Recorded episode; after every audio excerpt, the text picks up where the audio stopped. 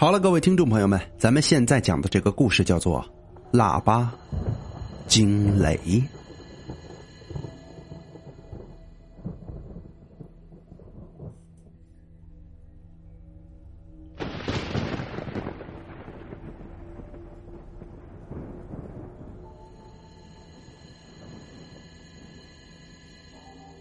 朱家村的村口呢，有一棵高大粗壮的古槐树。这村里最年长的人也说不清他是哪朝哪代哪个人栽下来的。这古槐树下边有间饼铺，是村里年轻后生朱能开的。说起来呀，这个朱能也是个苦命的人，父母早早就死了，他靠乡亲们的救济长大了。成年之后，大家又凑钱给他开了这间饼铺。哎，这朱能也挺争气的，守着饼铺，每日勤勤恳恳，除了自己花销之外呢，还能够有一部分的富裕救济村里的孤寡。这年冬天呢，似乎格外的寒冷，北风呼啸，人烟稀少。这朱能天一黑呀就躺下了，这不知睡了多久啊，这个朱能忽然被敲门声给惊醒了。开门，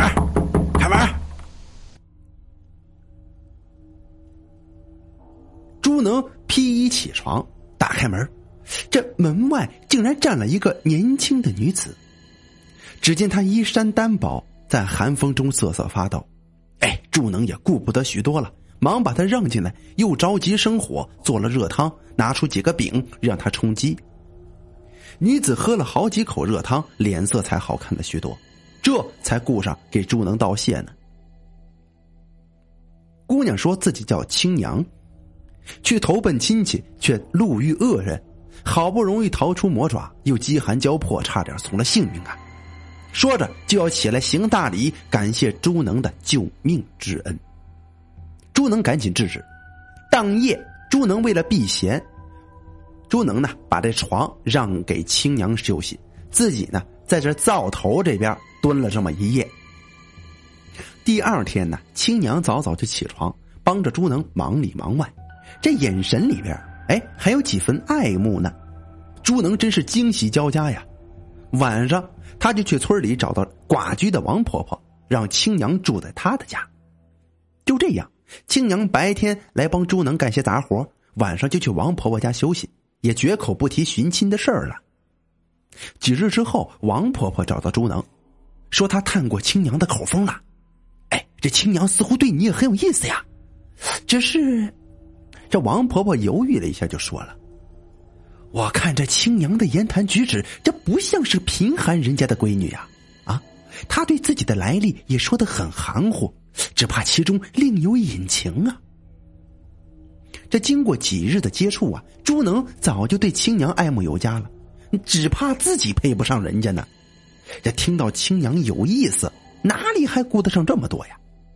于是呢，去求了村里几位长辈出面，替他与青娘定下了这门亲事。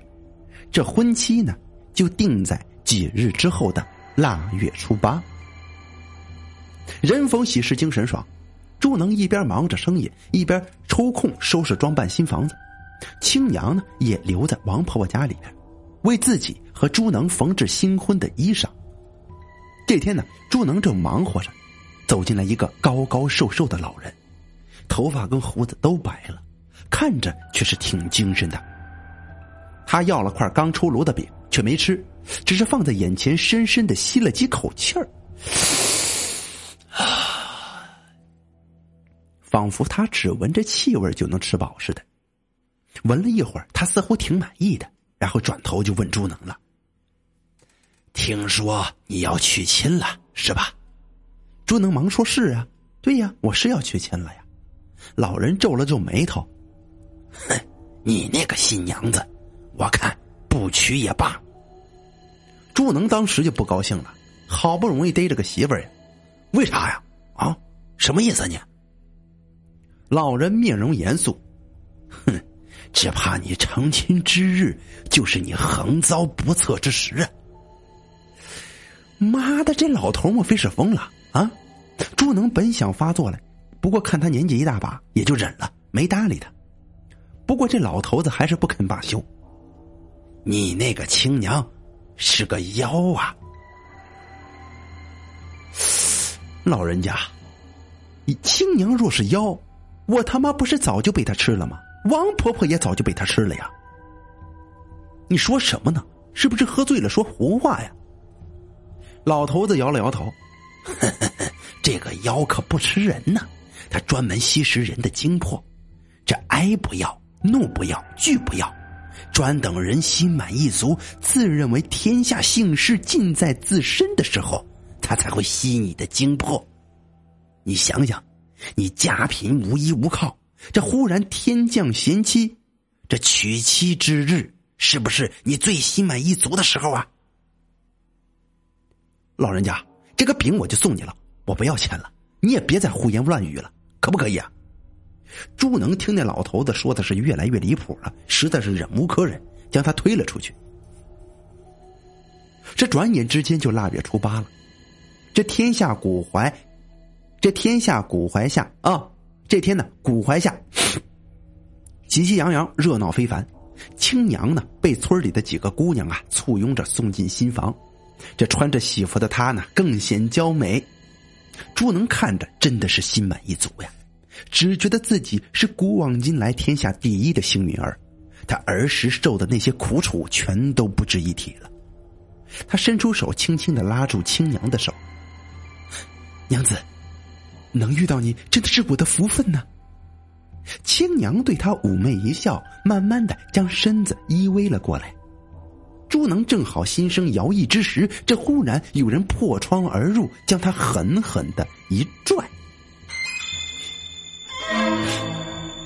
朱能大惊啊！一看正是那天来的胡说八道那老头子，他简直就要气晕了。你，你是老头子你？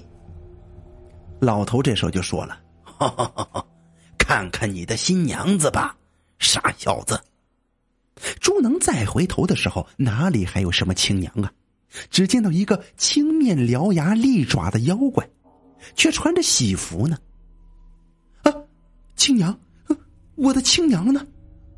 这老头子哼，冷冷一笑，哼，他就是青娘。朱能一屁股瘫在地上，只见青娘哦不，那妖怪对着老头咬牙切齿。哼。你个老东西，你我各自修炼，井水不犯河水，你为什么要坏老子好事？这老头子就说了：“你我都修炼不假，只是我做的是与人为善，你是谋财害命啊，根本咱俩就是水火不容。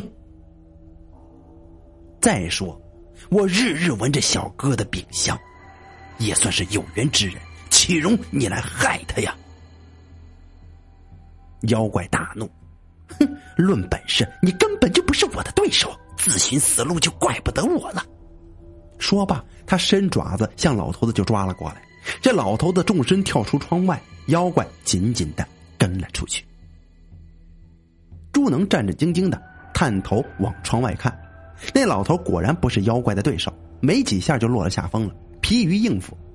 正在此时，猛听空中一声炸雷，一个火球就直劈了妖怪过来了。啊，是雷公来了！这妖怪真不简单呐，闪身短躲过了这个雷啊！雷公自然不肯罢休，只听雷声滚滚，一次又一次的劈向了这个妖怪。妖怪东闪西躲，狼狈不堪。他恶狠狠的盯着这老头子，高声喊道：“哼，看来今日我是难逃一劫了，你也别得了便宜！”直接就扑向了老头。老头打不过，哎，跑的倒是挺快。这妖怪一看追不上他，反身窜上了古槐。老东西，你跑了和尚跑不了庙，今日我就与你的真身同归于尽。那雷呀，一个一个炸在古槐树附近，却奈何不了那个妖怪。这妖怪也仰天大笑，看来今日老子要托你这老东西的福，逃过一劫了。这老头子一咬牙一跺脚，仰天就叫道了：“雷公，我请你来就是来除妖的，你不要再顾及我了，快快劈了那个妖孽！”这一声惊天动地的响雷过后，这骨怀上腾起一个大火球，这个妖怪发出一声惨叫之后就没了声音。再看那老头，身影越来越淡，越来越淡，直至消失不见了。一切风平浪静之后，朱能哆哆嗦嗦的走出来，只见一具烧焦的蝗虫尸体落在骨怀下。原来呀，那个青娘，那个妖怪，就是个蝗虫精啊。古槐枝子落在一地，树干呢被雷已经击穿成了空心了。这老槐树是眼看活不成了，朱能嚎啕大哭啊！他恨自己没有听槐树公公的话，把他给害了呀。从此，朱能每日做了新饼呢，必先供奉到古槐树下边。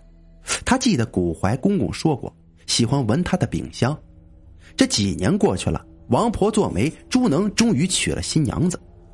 那年的春天，这古槐树竟然起死回生，抽出了一枝子新芽。数年之后，这枝叶竟然渐渐茂密起来，终于又能够遮天蔽日。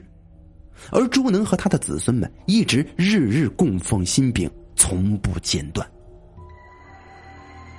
好了，腊八惊雷的故事，咱们讲到这儿。